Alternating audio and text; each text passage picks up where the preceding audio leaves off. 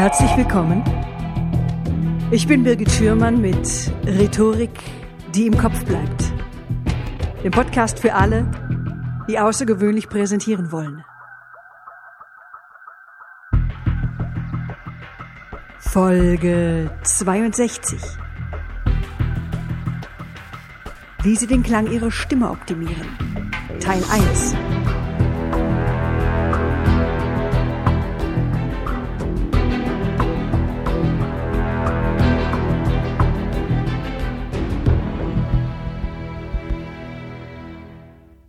Hallo, liebe Hörer, herzlich willkommen. Mein heutiger Gast lebt den Erfolgsfaktor Stimme. Er hat Gesang, Gesangspädagogik und Sprechwissenschaft studiert. Er hat mehr als 1500 Bühnenauftritte absolviert. Er war zehn Jahre Nachrichtensprecher im MDR Hörfunk, hat hunderten TV-Dokumentationen seine Stimme geliehen und seine Stimme ist bei Vox, bei NTV, N24 und im ZDF zu hören. Er ist Trainer für Manager und Führungskräfte in ganz Deutschland und ich freue mich heute, Frederik Bayer begrüßen zu dürfen. Herzlich willkommen, Frederik. Ich freue mich sehr, dass du heute da bist. Ja, ich freue mich auch. Hallo Birgit. Hi, hi. Das Thema heute, es geht um gut klingende Stimmen und wir wollen ja alle eine gut klingende Stimme.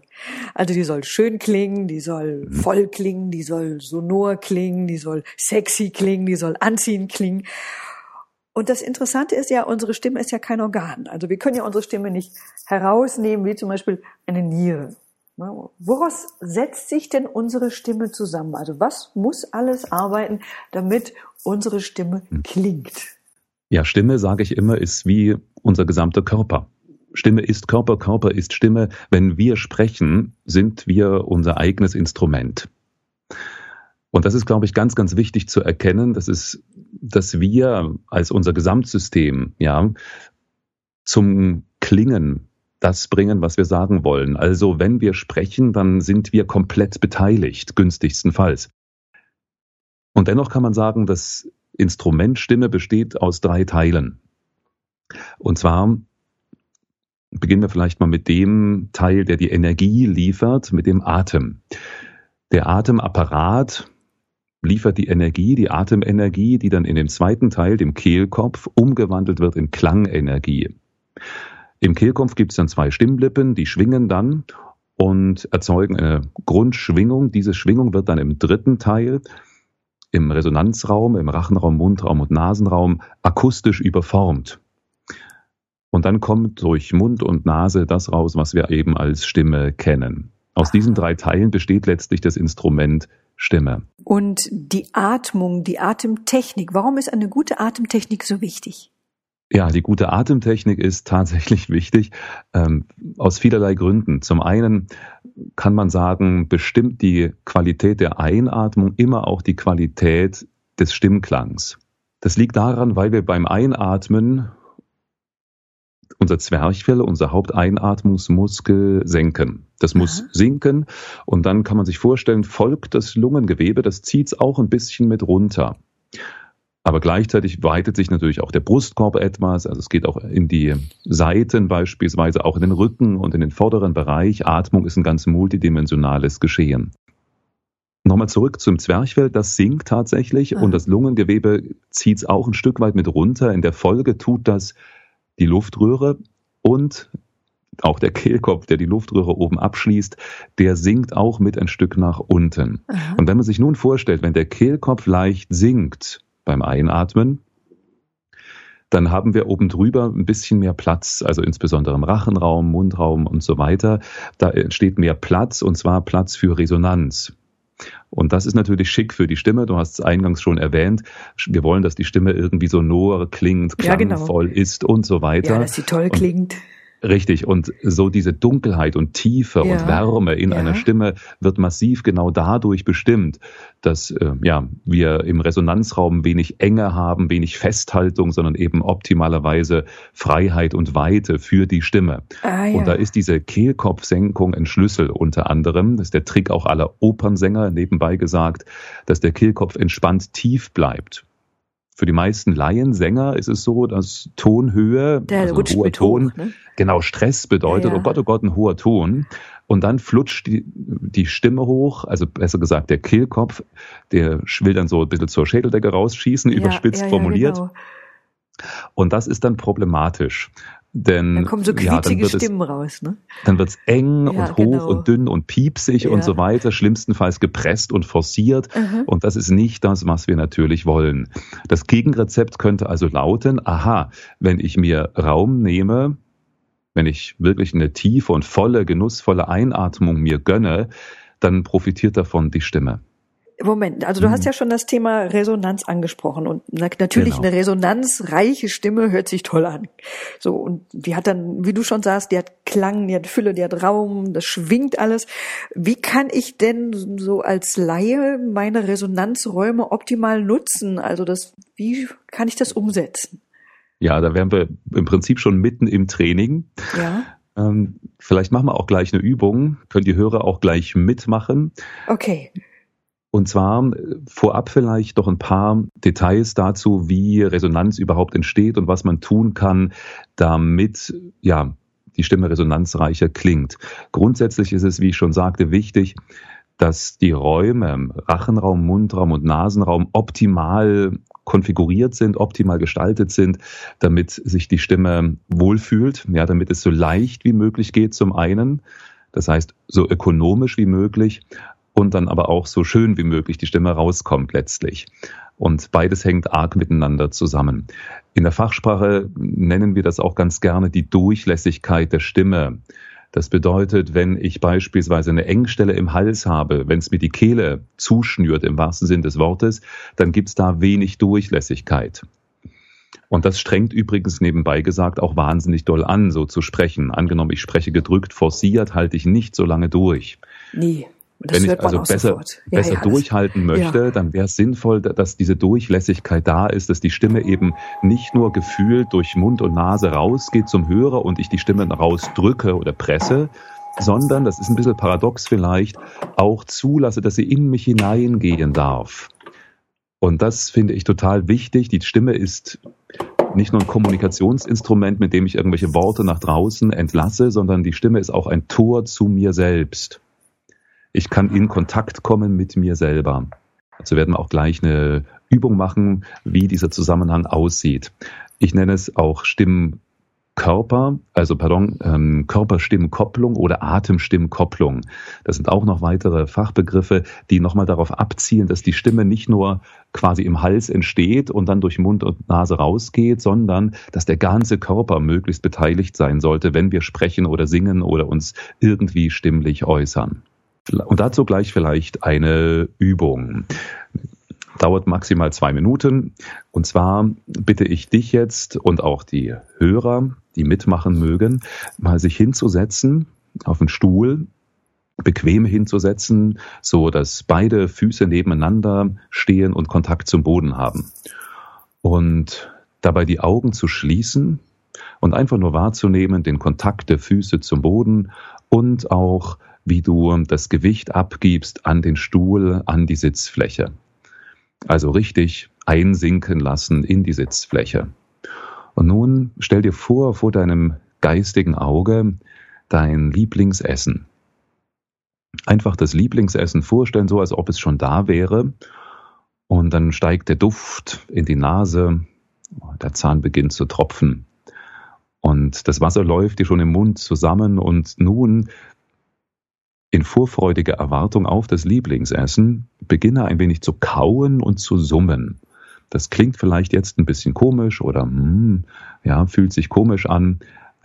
Dann tu es einfach trotzdem. Mm, genau, ein wenig summen. Mm, nicht so sehr auf einem Ton, sondern äh, dann wirklich, es gibt ein leichtes Auf und Ab. Genau, ein leichtes Auf und Ab beim Summen. Und wenn du das weitermachst, während ich spreche, kauen und summen, dann überprüfe einfach mal, mm, so als ob die Stimme von alleine kommt, gewissermaßen, mm, weder laut noch leise, hoch noch tief. Überprüfe einfach, wie hoch oder tief klingt jetzt deine Stimme. so dem weiter nachspüren, mm, ist es eher höher, genauso hoch oder tiefer, als du sonst im Durchschnitt ungefähr sprichst. Ja, einfach noch eine Weile weiter summen und dann nachspüren, was ist es denn? Ist es eher höher, genauso hoch oder tiefer? Und vermutlich wirst du, wenn du jetzt die Augen aufmachst, wieder, wirst du festgestellt haben, aha, wenn ich ganz entspannt bin, kaue und summe und an mein Lieblingsessen dabei denke, dann ist die Stimme vermutlich etwas tiefer. Und das ist ein kleiner Trick sozusagen, die Stimme, die Stimmresonanz zu wecken. Und die meisten Menschen, das ist meine Erfahrung in Seminaren, Trainings, haben da Potenzial, dass die Stimme etwas tiefer, dunkler, voller klingt. Was nicht heißt, dass das immer gigantisch groß sein muss, dieser Abstand, aber es ist grundsätzlich möglich. Mhm. Und es ist ja auch entspannter. Ne? Stimme mhm. klingt entspannter, ist auch dann Exakt. angenehmer für die Zuhörer. Richtig. Und das hängt miteinander ganz direkt zusammen. Mhm. Entspannter Körper, entspannte ja. Stimme. Und es liegt ganz simpel daran, dass ich äh, einerseits, ja, wenn ich an Lieblingsessen denke, nicht wirklich gestresst sein kann, sondern mhm. eben entspannt bin und gleichzeitig verhindere ich durch das Kauen, dass mein Kiefer irgendwie super angespannt ist oder festmachen kann, sondern er wird flexibilisiert. Also deswegen ist diese Kaustimmübung eine der bewährtesten Sprecherziehungsübungen überhaupt. Hat eine lange Tradition. Mhm. Und wenn du beispielsweise jetzt drei Minuten so kauen und summen würdest, würdest du auch spüren, aha, meine Stimme fühlt sich wohl, ich selber fühle mich mit mir und meiner Stimme wohl. Und das finde ich ist eine wertvolle Übung, die man machen kann. Grundsätzlich natürlich, wenn man das Gefühl hat, ich spreche grundsätzlich etwas zu hoch, wie komme ich denn in meine Komfortzone, mhm. in den Heimathafen der Stimme? Dass ich also nicht permanent vielleicht so etwas überhöht spreche, so würde es bei mir klingen, würde man hören, ah, das ist nicht meine echte, meine eigentliche Stimme, sondern ich würde eigentlich so sprechen, das wäre meine normale Wohlfühlzone, mein stimmlicher Heimathafen. Was nicht heißt, die Stimme künstlich irgendwie runterzudrücken, äh, dann würde man hören, das ist jetzt auch gefaked, ja, das mhm. ist nicht meine echte Stimme, wenn ich jetzt permanent so spreche. Mhm. Es geht also um das Optimum, genau das rauszufinden. Und das finde ich eine wertvolle Übung, die kann man grundsätzlich machen ja, oder eben auch unmittelbar unmittelbar vor Präsentationen. Genau, ja, Es genau. dämpft auch die Aufregung, das Lampenfieber, ja. auch eine tolle Möglichkeit. Und die ist auch toll, wenn man heiser ist. Also das kenne ich ja. auch, dass, dass man dann nochmal die Stimme entspannen kann, um dann äh, so die Heiserkeit so ein bisschen, ähm, so ein bisschen besser zu kriegen. Mhm, genau. Jetzt haben wir schon über die Resonanzräume gesprochen, welche Bedeutung die haben, aber die Körperhaltung. Was für einen Einfluss hat die Körperhaltung auf den Stimmklang? Einen erheblichen. Denn je nachdem, wie ich dastehe, atme ich und je nachdem, das haben wir nun schon rausgefunden, je nachdem, wie ich atme, klinge ich auch. Das heißt, die Körperhaltung spielt eine sehr, sehr große Rolle und es ist dadurch recht simpel genau genommen, die ersten Schritte zu machen in Sachen Stimmtraining, indem ich einfach nur eine günstige Körperhaltung einnehme, wo ich auch gut atmen kann, wo ich mir gut Raum nehmen kann. Das beeinflusst immer positiv die Stimme. Dabei muss ich sagen, es gibt nicht, das ist mir super wichtig, nicht die richtige Körperhaltung, quasi die dogmatisch richtige Körperhaltung. Die Physiotherapeuten sagen heute ganz gerne, immer die nächste Körperhaltung ist die richtige. Ach, spannend. Das heißt. Das habe ich noch äh, nicht gehört. Toll. Toll. Das heißt, wenn wir, wenn wir uns äh, vor Augen führen, angenommen, es gibt nur eine Möglichkeit, richtig dazustehen, Aha. dann wäre das ja ziemlich rigide und steif. Aha. Ja, ja, toll. Äh, die meisten denken Brust raus, Bauch rein. Das sei immer noch die richtige Körperhaltung, was man so aus dem Zinnsoldatentum, aus dem Preußentum vielleicht kennt, ja. Mhm. Und das ist aber nicht sinnvoll. Warum? Weil es uns steif und fest und rigide macht. Mhm. Wir brauchen die nötige Flexibilität wirkliche stabile, stabile Körperhaltung, Stabilität gibt es nur mit Flexibilität. Ist nicht nur in Sachen Körperhaltung so, hat vielleicht auch was mit dem Leben generell zu tun. Also Stabilität gibt es nur mit Flexibilität und umgedreht. Und deswegen halte ich wenig davon, von solchen Vorgaben, wie man denn richtig zu stehen oder richtig zu sitzen hat, sondern entscheidend ist wirklich die Flexibilität, das dynamische Stehen beziehungsweise dynamische Sitzen. Mhm. Und dann freut sich auch die Stimme darüber. Klar, ich kann natürlich auch, also verquer sitzen oder, oder, oder zusammengesunken sitzen. Auch ja. das macht ja was mit meiner Stimme, mit meinem Stimmklang. Das ja. ist richtig. Gut, dass du es nochmal sagst. Es gibt so etwas, eine Unterscheidung zwischen Leistungshaltung und Schonhaltung. Mhm. Ja, und wenn wir sprechen, wenn wir beispielsweise präsentieren, brauchen wir natürlich schon sowas wie eine Leistungshaltung. Mhm. Da zusammengesackt da zu sitzen, wie ein Fragezeichen da zu stehen, das wäre keine gute Idee. Ja, und deswegen ist die Körperhaltung natürlich immer auch abhängig von der Situation. Also was möchte ich jetzt gerade erreichen? Was ist mein Ziel in der Situation? Und das ist natürlich grundsätzlich anders in der Präsentation, beim Sport oder wenn ich eben abends auf der Couch lümmle und Fernsehen gucke beispielsweise. Also das macht immer noch mal einen großen Unterschied und auch das unterstreicht noch mal eher die Tatsache, es gibt nicht die richtige Körperhaltung, sondern je nach Situation, je nachdem, was ich gerade möchte, ob ich spreche, ob ich singe, ob ich Sport mache oder einfach nur da liege oder sitze, macht es einen Unterschied, was denn jetzt die, ich nenne es mal, stimmige Körperhaltung denn ist. Jetzt mal ein ganz anderes Thema. Was verrät ja. denn meine Stimme über meine Persönlichkeit? Ja, eine ganze Menge. Ich sage ganz gerne, die Stimme ist unsere hörbare Visitenkarte. Aha. Oder auch unser akustisches Ich.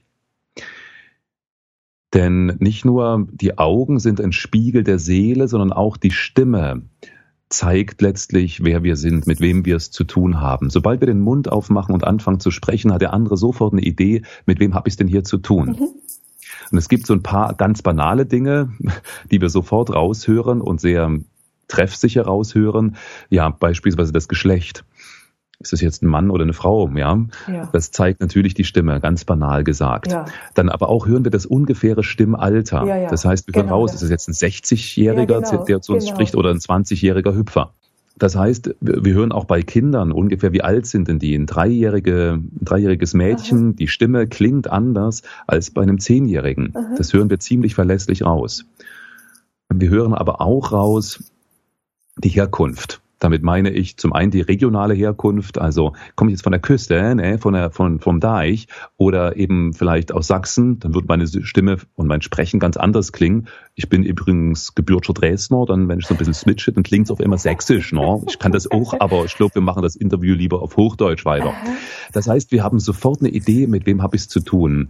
Äh, woher kommt jemand? Damit nicht nur die regionale Herkunft, auch die soziale Herkunft.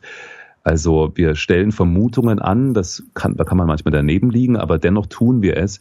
Haben wir es zu tun mit einem Akademiker vielleicht, ja, mit einem Akademiker-Background ja, oder haben wir es eher zu tun, naja, mit so einer bildungsfernen Schicht? Ja. ja, wenn jemand Kiezdeutsch spricht, dann vermute ich nicht gerade, dass ich jetzt mit einem Professor zu tun habe. Ja, also was sich ja nicht zwingend ausschließen müsste, wäre theoretisch denkbar, ist Auch der kann ja switchen. Ne? Es kommt ja vielleicht darauf an, in welchem Moment Stimmt. ich diese Person erwische. Ja? Äh, auch das, ja, also richtig. Das heißt, wir haben sofort, äh, machen wir das intuitiv, mhm. in Blitzesschnelle, äh, treffen wir diese Entscheidungen. Was ist der erste Eindruck?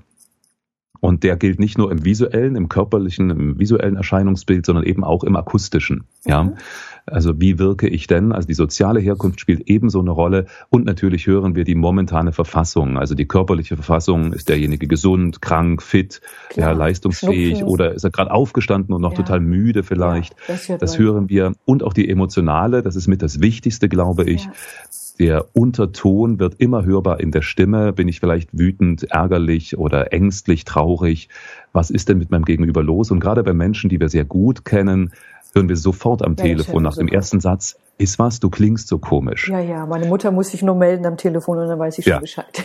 Super, ganz ratzfatz haben wir sofort, gerade bei Menschen, die wir gut kennen. Ja. Das sind Dinge, die wir raushören, aber es ist noch krasser sogar und das verblüfft mich jedes Mal, wenn ich drüber spreche. Wir können mittlerweile die Stimme als Diagnoseinstrument sehr verlässlich einsetzen. Auch was Krankheiten angeht. Das ist, wird mhm. noch beforscht, aber man kann mittlerweile so viel sagen, dass zur Depressionsfrüherkennung und auch in Sachen Parkinson die Stimme einen, einen ziemlich verlässlichen Indikator abgibt, um diese Krankheiten früh zu diagnostizieren. Ja, gerade bei Parkinson, die, da wird die Stimme ja verwaschen. Und da mhm. kann man es natürlich, ja. da kann man es früh hören, keine Frage. Also die, ja, und sogar ja, dann, über die Artikulation. Also das, das ist das Ver, äh, Verblüffende. Also dann, wenn Parkinson quasi schon, ich nenne es mal, äh, ja für allen, für den Laien sogar hörbar ist, mhm. ähm, dann, dann braucht man es ja eigentlich nicht mehr wirklich, sondern okay, es geht du meinst als. Frühdiagnostik, genau, als mhm. Früherkennungsmaßnahme ja, weiß man mittlerweile, äh, wenn wenn es beispielsweise, nehmen wir das Beispiel Depression, noch nicht wirklich erkennbar ist, handelt es sich hier um eine wirkliche tiefe Depression oder so, mhm. die da mhm. vielleicht entstehen könnte, oder ist es nur eine Verstimmung, ja, eine gewisse. Melancholie? Mhm. Und da kann man sagen, auf Mikroebene, das muss der Computer analysieren ja, ja, sogar, wir hören es ja. mit bloßem Ohr gar nicht, da kann man mittlerweile rausfinden, aha, könnte da was dran sein? Ist es nur eine leichte Verstimmung, mal ein Stimmungstief oder aha. ist es wirklich eine Depression? Und das finde ich total faszinierend, was die Stimme über uns verrät, selbst in der Mikrostruktur. Unglaublich, aber wahr. Spannend. Und, hm? ja? Und vielleicht noch eins dazu. Mittlerweile gibt es auch ein Persönlichkeitsdiagnostikinstrument, was mit dem Stimmklang arbeitet, nicht nur mit der Stimme, auch mit dem Sprechen. Und zwar hat sich eine Firma in Aachen darauf spezialisiert, die Persönlichkeitsmerkmale einzufangen mit einem 15-minütigen Interview. Das finde ich total faszinierend. Das heißt, wenn jetzt ein Personalentwickler, ein Recruiter jemanden einstellen will und gucken, passt er denn ins Team, mit wem habe ich es hier zu tun, was sind so die Persönlichkeitseigenschaften von dem oder derjenigen, dann okay. würde man das 15-minütige Interview einfach durch diese Software laufen lassen. Mhm. Und hinterher gibt es ein, ein, ja, eine, eine, Persönlichkeits, eine Persönlichkeitseinschätzung, so ähnlich wie man das kennt, nach Typen, ja, Persönlichkeitstypen mhm. wie rote, grüne und so weiter, blau, mhm. gelb. Mhm. Äh, so ähnlich wird es dann auch eine ausführliche Einschätzung geben, oh ist der oder diejenige extro oder introvertiert, wie offen für neue Erfahrungen und, und, und. Also all diese Persönlichkeitsmerkmale, die wir so kennen. Okay. Und das anhand des Stimmklangs und natürlich auch der Sprechweise etc. Das wird alles äh, ja in einem 15-minütigen Interview äh, rausgefunden und die Technik, die Computer können das mittlerweile übernehmen und die Trefferquote ist gigantisch gut. Es ist wirklich verblüffend erstaunlich. Die Stimme verrät also wirklich, wer wir sind. Es gibt ja auch Stimmen, die hören sich in unseren Ohren nicht so gut an. Was sagt das über die Persönlichkeit aus, ist natürlich die erste Frage dann. Ja. Aber äh, das ist eigentlich gar nicht, worauf ich hinaus will, sondern ähm, woran liegt das? Gut, ich glaube, es gibt zwei Dinge, die da wesentlich sind. Zum einen nehmen wir natürlich tatsächlich Stimmen unterschiedlich wahr. Das ist so ähnlich, wie man sagen kann, ja, äh, kann ich jemanden leiden oder nicht leiden? Ist mir jemand sympathisch oder nicht sympathisch? Und natürlich ist nicht jeder Mensch jedem sympathisch. Also vollkommen normal. Also individuell ist es durchaus unterschiedlich, welche Stimmen ich mag und welche ich vielleicht weniger mag. Und dennoch gibt es ein paar allgemeine Kriterien, was eine attraktive Stimme ausmacht. Die Forschung, die sich damit beschäftigt, heißt Sprechwirkungsforschung. Und dennoch sind die Ergebnisse, finde ich, immer ein Stück weit mit Vorsicht zu genießen, denn je nach Kontext kann zum Beispiel eine Stimme ganz unterschiedlich wirken. Das heißt, stellen wir uns eine ganz hohe, dünne und piepsige Stimme vor. Ja, so ähnlich wie im Trickfilm. Dann ist so eine Stimme beispielsweise, wenn wir sie bei einer Präsentation, bei einem Vortrag hören, würden wir sagen, oh Gott, das geht gar nicht. Ja, ähm, das heißt, hochdünn und piepsig setzen wir gleich mit quasi inkompetent. Und das hat die Forschung auch rausgefunden. Ja, wenn ich also eher mit einer tieferen, sonoreren Stimme spreche, dann wirke ich einfach sehr glaubwürdig, vertrauenswürdig, kompetent. Wenn ich hoch und dünn und piepsig spreche, dann habe ich da eher einen Minuspunkt, ja, in Sachen Glaubwürdigkeit und Kompetenz. Aber angenommen, so eine Stimme hören wir im Trickfilmbereich, mhm. ja, eine Trickstimme, dann finden dann wir das völlig in Ordnung. Dann ist Wenn das die Maus ist, genau. die tapfere kleine Maus, dann ist das völlig genau. in Ordnung. Richtig, vollkommen in Ordnung. Also es kommt sehr immer auf die Situation an. Stimme ist ein Chamäleon, ja, das verändert die Farbe je nach Situation. Mhm. Äh, klingen wir anders und so weiter. Ja, klar, und, und auch je nachdem, so. mit wem wir sprechen. Na klar. Ja, also da richtig. klingt die Stimme auch anders. Exakt. Und das Spannende ist für mich auch als Stimmtrainer, gibt es so etwas wie etwas, was gleich bleibt. Ja, mhm. das heißt, ähm, was ist das, was übrig bleibt, wenn wir alle Rollen oder alle situativen Anpassungen, die wir so haben, wenn wir miteinander sprechen, wenn wir das weglassen, gibt es einen Kern, äh, nennen wir ihn mal Authentizität, ja, auch, ein Kern, der immer gleich bleibt. Und den zu suchen, das, was mich im Kern ausmacht, das finde ich eine spannende Frage. Und ich glaube schon, dass es sowas gibt, ja. Und äh, wenn wir das anbeleuchten sozusagen, was macht mich aus, was ist meine ursächliche eigene Stimme, äh, dann lohnt es sich erstens überhaupt, sich auf die Reise zu machen, das rauszufinden. Ja, was bin ich sozusagen ganz tief? Wie klingt meine Stimme? Unabhängig davon, dass ich sie je nach Situation unterschiedlich einsetze. Und das bringt mich dann zum zweiten Punkt, so die allgemeinen Kriterien, das, was alle Stimmtrainer letztlich auch anbieten und wie sie mit ihren Klienten und Seminarteilnehmern arbeiten, ist, die Stimme zu befreien, hin zu diesem Kern weg all das, was uns hemmt, was uns limitiert, einengt, sozusagen die Glaubenssätze wie äh, sprich nicht dazwischen, wenn sich Erwachsene unterhalten, mit denen wir als Erwachsene vielleicht immer noch Probleme haben oder pst, sei nicht so laut. Und dann wundern wir uns, dass die Frau vielleicht dann später, die als Kind sowas gehört hat, im, im Business sich nicht durchsetzen kann, mhm. weil sie als Kind eben gehört hat, vielleicht sprich nicht dazwischen oder sprich erst, wenn du gefragt wirst und so weiter. Mhm. Das heißt, die Limitierungen gibt's halt noch bei Erwachsenen, ja. Ja, oder mit Ängsten, die Stimme mit Traumen von Papas. Papas Liebling, sowas ja auch. Oder also das, so. ne, dass, dass dein mm. Papa das immer total niedlich fand, wenn, wenn seine Tochter so ganz süß gesprochen ah, hat, so ganz hoch okay. gesprochen hat und man hat dann ja. Frauen zwischen 40 und 50, die sprechen halt ja. immer noch so, weil sie ja. diesen Stimmklang so nutzen seit, seit seitdem sie auf der Welt sind. Mm, und äh, das passt dann irgendwo nicht mehr. Nee, passt nicht mehr. Es passt eben nicht zur Frau, wenn sie nee. mädchenhaft spricht, ja. Und das ist halt, ja, und da kann man eben sich auf die Suche machen, okay, was ist all das, was eigentlich den Weg verstellt mhm. hin zu diesem authentischen Kern von mir?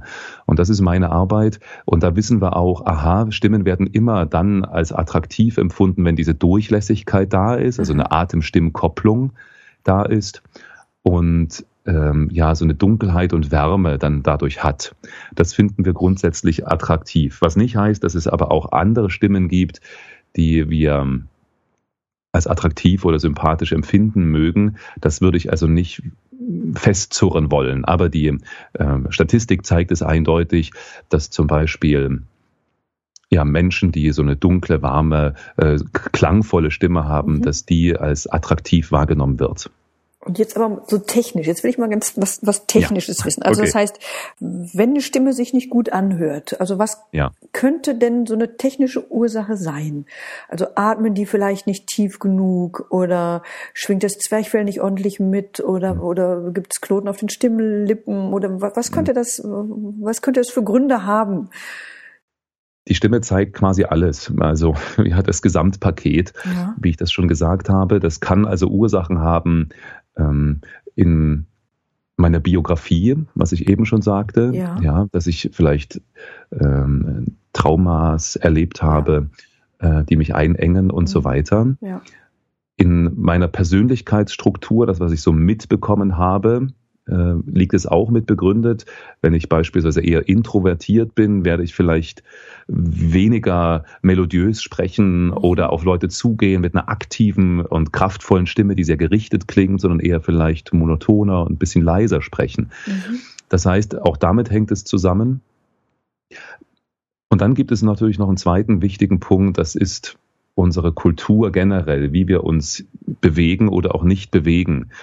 Und da kann man eindeutig sagen, dass wir zu viel sitzen und uns zu wenig bewegen. Ich sage mhm. scherzhaft ganz gern, sitzen ist das neue Rauchen. Mhm. Und das tut der Stimme nicht gut, weil wir natürlich so einen Knick im Körper haben. Der Atem kann nicht ganz so tief gehen. Mhm. Wie er gehen könnte, wenn wir beispielsweise stehen oder uns bewegen, wenn wir uns, wenn wir laufen, etc.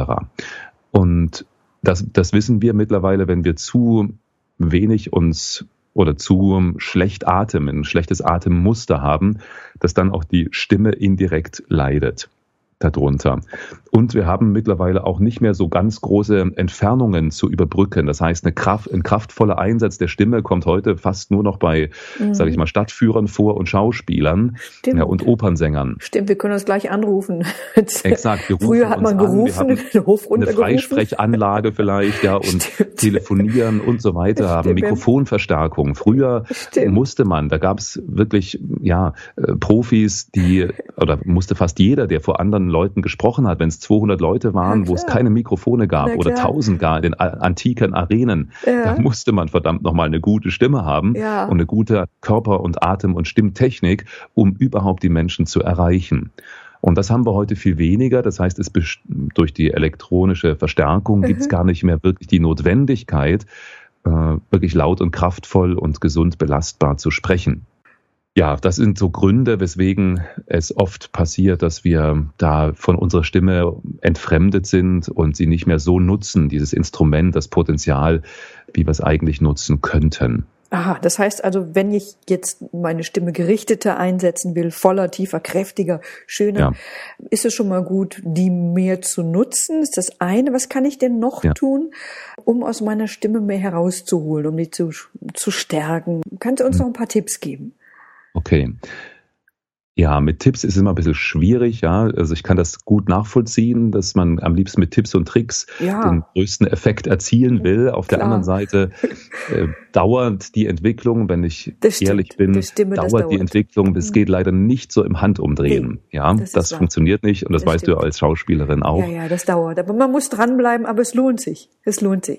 Genau. Auf der einen Seite gibt's schon sowas wie Tipps, ja, das schon, aber in allererster Linie ist es wirklich eine Veränderungsarbeit, die etwas mit mir zu tun hat, mit mhm. mir persönlich. Mhm. Und das braucht erfahrungsgemäß Zeit und Raum. Der erste Schritt ist, wenn du jetzt an deiner Stimme arbeiten willst, der erste Schritt wäre, die Wahrnehmung zu schulen für sich selbst und die eigene Stimme. Das heißt, Wahrnehmung ist der Schlüssel für die Veränderung. Wir können nur Dinge verändern, die wir überhaupt erstmal wahrnehmen. Also sich zu fragen, okay, wie genau atme ich? Wo spüre ich eigentlich meinen Atem? Wie tief im Körper spüre ich den? Oder wie locker oder fest ist denn mein Kiefer eigentlich? Ganz einfache Fragen. Ja, beispielsweise solche Fragen machen das, was sonst unbewusst ist, bewusst. Denn sonst fragen wir uns ja nicht wirklich, buh, welche Muskeln aktiviere ich jetzt in welcher Reihenfolge, um irgendwelche Wörter zu sagen, sondern wir haben einen Gedanken und äußern ihn einfach. Mhm. Und das, diesen Sprechvorgang, der eben in erster Linie unbewusst läuft, den bewusst zu machen, um ihn dann zu verändern und wenn man es oft genug trainiert, dann wieder in die unbewusste Kompetenz zu entlassen. Das wäre die Lernkurve, die generell gilt, aber natürlich auch in Bezug auf die Stimme. Zur Selbstwahrnehmung sollte unbedingt gehören auch, dass man sich selbst aufnimmt. Das liegt einfach daran, dass wir uns selber anders hören, als andere uns hören. Wir klingen draußen anders, kennt jeder, wenn man sich mal aufgenommen hat, auf dem mhm. AB vielleicht oder eine Sprachnachricht abhört. Oh Gott, oh Gott, das bin jetzt ich. Mhm. Vielleicht äh, kennst du das auch. Natürlich. Aufgezeichnet hört, klingt die Stimme ganz anders. Und deswegen ist es wichtig, um den Blick auf die eigene Stimme zu, sage ich mal, zu objektivieren, dass wir uns aufnehmen und die Aufnahme anhören. Und dann im zweiten Schritt Feedback vom Profi einholen. Also wirklich mal zu einem, beispielsweise, wenn man das Gefühl hat, ich bin super heiser, dann vielleicht doch zum HNO-Arzt mal zu gehen, ja, zu checken, gibt es da was Organisches? Du hast vorhin schon von Stimmknötchen gesprochen und so weiter. Also, dass man das einfach mal abklärt, wenn es wirklich ernsthaft äh, schwierig ist, beispielsweise ein, zwei Stunden durchzusprechen, ohne heiser zu werden, dann unbedingt zum HNO-Arzt mal gehen. Gegebenenfalls gibt es dann ein Rezept für eine logopädische Behandlung oder eine Stimmtherapie. Aber wir wollen mal nicht den Teufel ans Schwanz nee, malen. so was Einfaches. Es gibt nur so Stimmübungen. Und, und oder dann zu einem Stimmtrainer zu gehen. Einfache, ja. also was können hm. Menschen tun, beispielsweise, wenn die, wenn sie eine Präsentation halten wollen und du hast ja Ach. jetzt am anfänglich ja auch schon eine, eine Übung hm. genannt, die mit dem Count finde ich super. Was, was hm. können die denn, oder ich habe mal empfohlen, na, wie, wie heißen sie noch? Äh, Fischers Fritze fischt frische Fische. Okay. Ich kam jetzt gerade nicht mehr darauf. Wie heißen die denn jetzt noch? Das komme ich selber nicht mehr drauf. Vom ja, Zungenbrecher. Ja. Genau. Also was können Menschen tun, um ihre Stimme so ein bisschen warm zu sprechen? Kannst du da einfache Übungen nennen, hm. die, die man auf dem Weg machen hm. kann, im Auto vielleicht oder wenn man ja. irgendwo auf den Auftritt wartet und noch nicht hm. unbedingt zu hören ist? Was kann man da ja. tun? Liebe Hörerinnen, liebe Hörer, das war's für heute. Den zweiten Teil unseres Interviews hören Sie in etwa zwei Wochen hier an dieser Stelle. Wenn Sie zu diesem Thema mehr wissen wollen, ich habe für Sie einen Hörerservice eingerichtet, für den Sie sich unter www.birgit-schürmann.com slash podcast Schürmann mit OE eintragen können. Wenn Ihnen mein Podcast gefallen hat oder diese Folge gefallen hat, wenn sie hilfreich für Sie war. Ich freue mich, wenn Sie mir bei iTunes eine positive Bewertung hinterlassen. Vielen, vielen Dank. Besuchen Sie mich auf Facebook, auf Instagram. Ich freue mich, wenn Sie dort mit mir in Kontakt treten. Und ich habe auch für Sie eine Mailadresse eingerichtet. Und zwar podcast at birgit-schürmann.com. Schürmann ebenfalls mit UE. Schicken Sie mir Ihre Fragen, schicken Sie mir Ihre Themenwünsche. Ich freue mich. Also bis dahin in zwei Wochen, Ihre Birgit Schürmann.